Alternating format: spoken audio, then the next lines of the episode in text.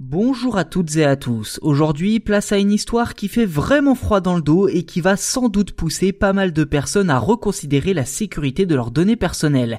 Direction l'Argentine pour une histoire de piratage hors du commun. Un hacker aurait profité d'une toute petite faille dans le système informatique du ministère de l'Intérieur du pays afin de dérober l'intégralité de la base de données.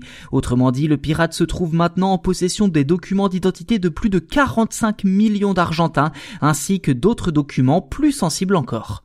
Oui, oui, vous avez bien compris, et je le répète, un pirate informatique s'est emparé des documents d'identité de 45 millions de citoyens argentins. Enfin, c'est tout du moins ce qu'affirme le hacker de son pseudo Hannibal Lix. Dans le détail, l'opération a eu lieu en septembre et a touché l'agence RENAPER, Registro Nacional de las Personas, l'équivalent de notre répertoire national d'identification des personnes physiques en France, qui permet donc de vérifier les documents d'identité des personnes nées dans le pays. Plus simplement, c'est cet organisme qui délivre les cartes d'identité en Argentine. Ceci dit, les données stockées sur les serveurs du Renaper servent aussi à d'autres services publics argentins. Une interconnexion visiblement vulnérable puisque le gouvernement a expliqué que le pirate se serait introduit dans le système informatique de l'agence via une faille d'un autre ministère. En clair, le pirate aurait profité d'une brèche présente dans le compte VPN d'un agent du ministère de la Santé. Vous commencez à les connaître, hein, les VPN, ce sont ces logiciels qui permettent de chiffrer ces données sur Internet en utilisant des serveurs étrangers. Invite d'ailleurs à écouter l'épisode de Tech sur le sujet si vous voulez en savoir plus.